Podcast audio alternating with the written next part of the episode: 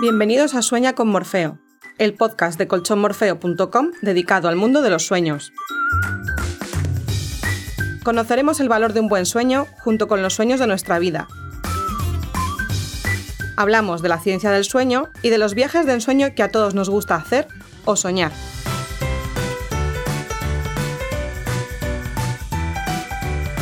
El descanso como parte del entrenamiento de grandes atletas.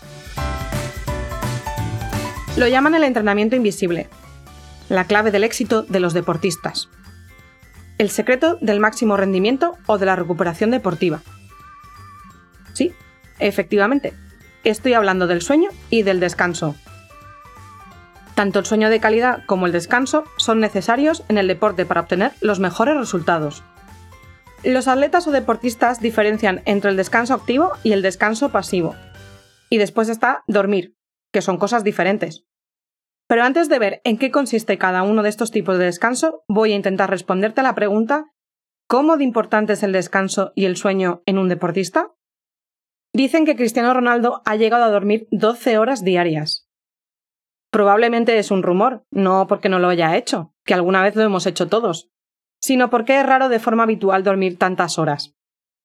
Lo que sí es cierto es que ningún deportista profesional debería dormir menos de 8 horas diarias y muchos entrenadores recomiendan dormir 10. Digo yo, que si tienes sueño para dormir 10 horas seguidas, bienvenidas sean. ¿A qué te gusta la idea? Las 8 horas de sueño ya sabemos que son el estándar y aún así no cumplimos. Eso para las personas normales. Así que un deportista profesional tiene sentido que duerma más, porque en el descanso se encuentra una de las bases del entrenamiento. De hecho, lo que hacen muchos deportistas profesionales es dormir un poco más de 8 horas por la noche y una buena siesta antes del entrenamiento de la tarde. ¿Sabes quién es Fred Berno? Es el entrenador de nuestra campeona nadadora Mireia Belmonte. Él lo tiene claro. El factor más importante del entrenamiento es el descanso. Además dice cosas curiosas como que los españoles no somos más altos y más fuertes porque dormimos poco de niños. Curioso, pero cierto.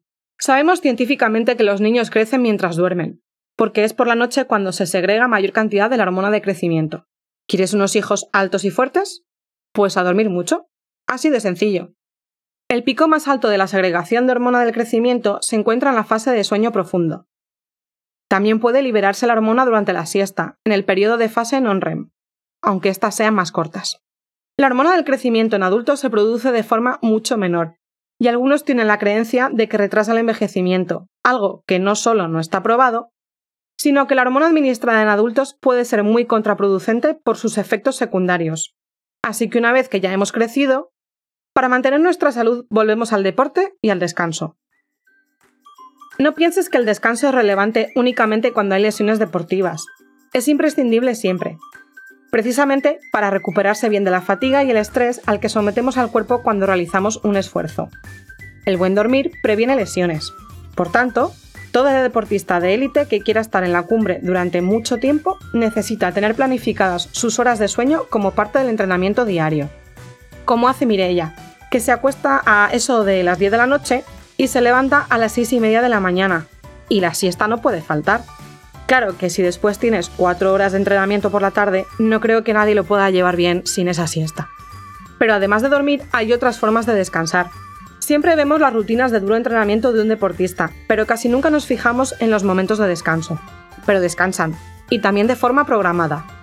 ¿No te has preguntado alguna vez cómo es posible que tu deportista favorito esté en un acto publicitario, en una conferencia o asista a un evento en vez de estar entrenando? La respuesta es que están en su tiempo de descanso, que se divide de diferentes formas. Por un lado está el descanso activo, que nos permite realizar sesiones de entrenamiento suaves y ligeras de muy baja intensidad, como por ejemplo dar un paseo. Es decir, ejercicio sin intensidad ni esfuerzo, solo con movimiento. Este es el descanso que se realiza entre entrenamientos duros. Por otro lado, tenemos el descanso pasivo, que es aquel en el que no realizamos ninguna actividad física. Un prototipo de plan de entrenamiento podría consistir en cuatro días de entrenamiento, dos de descanso activo y uno de descanso pasivo. No, no es mucho descansar. El cuerpo necesita recuperarse de los esfuerzos especiales, y un entrenamiento de alto rendimiento es un esfuerzo especial, Nuestro cuerpo no está preparado de forma natural para eso. Por este motivo surgen las lesiones. A veces necesitamos parar. La propia Mireia Belmonte ha tenido importantes lesiones en su carrera. Un deportista tiene que saber cuándo parar, cuándo descansar para recuperarse de las lesiones y cómo graduar el esfuerzo para volver a estar en lo más alto de la competición deportiva. Así que igual que hay que dormir bien para recuperarse del ejercicio, no es menos cierto que hacer ejercicio nos permite dormir mejor. El Centro para el Control y la Prevención de Enfermedades de Estados Unidos, el famoso CDC, demostró a través de un estudio basado en los testimonios de 150.000 personas que el 83% de aquellos que realizan ejercicios enérgicos tienen una buena higiene del sueño o sueño saludable, frente al 56% que no practica actividad física alguna. De este análisis, también se extrajo que el 67% de los deportistas duerme bien o muy bien por las noches tras haber entrenado, frente al 39% que no entrena. Esto me lleva al tema de que las horas de sueño han de ser las suficientes. Pero sueño de calidad, no solo dormir. ¿Quieres informarte más sobre el sueño de calidad? Te recomiendo la entrevista que hicimos a un doctor del sueño en el episodio 4 o las técnicas para dormir mejor del episodio 6. Todo esto no lo digo yo, lo dicen los expertos. Por ejemplo, Ángela Ceña, que ha sido preparador físico del Club de Fútbol Sevilla o de la Selección de Costa Rica y actualmente es el preparador físico del Club Deportivo Badajoz, lo tiene claro y confirma que son muchos los estudios que demuestran cómo el uso de tabletas o móviles interfiere en la conciliación y la calidad del sueño, y recomienda que los atletas, al menos una hora antes de dormirse, dejen de usar dispositivos electrónicos. En esto podemos imitar a los deportistas. Nada de dispositivos electrónicos ni pantallas un tiempo antes de irnos a dormir. ¿Te suena que lo he dicho antes? Probablemente. Pero como sé que a todos nos cuesta hacerlo, te lo seguiré diciendo de vez en cuando en este podcast. Antes de terminar, quiero comentar el trabajo de Nick Littlehales, especialista en el sueño de atletas. Este especialista ha trabajado para equipos de fútbol como el Manchester United o la selección inglesa.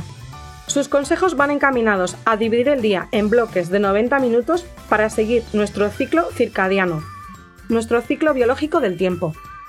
Su propuesta es que debemos completar 35 ciclos de sueño en una semana y nunca romper un ciclo de sueño. Esos 35 ciclos para dormir son un poco menos de las 8 horas diarias.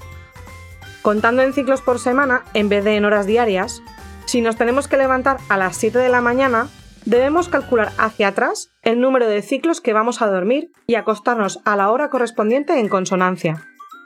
En este caso, deberíamos dormirnos a las 11 y media de la noche. Son 7 horas y media. Si necesitamos dormir más, a Little Hells también le gustan las siestas. Pero las siestas para Little Hells no significa siempre dormir, sino descanso pasivo de 30 minutos durmiendo, meditando o simplemente no haciendo nada.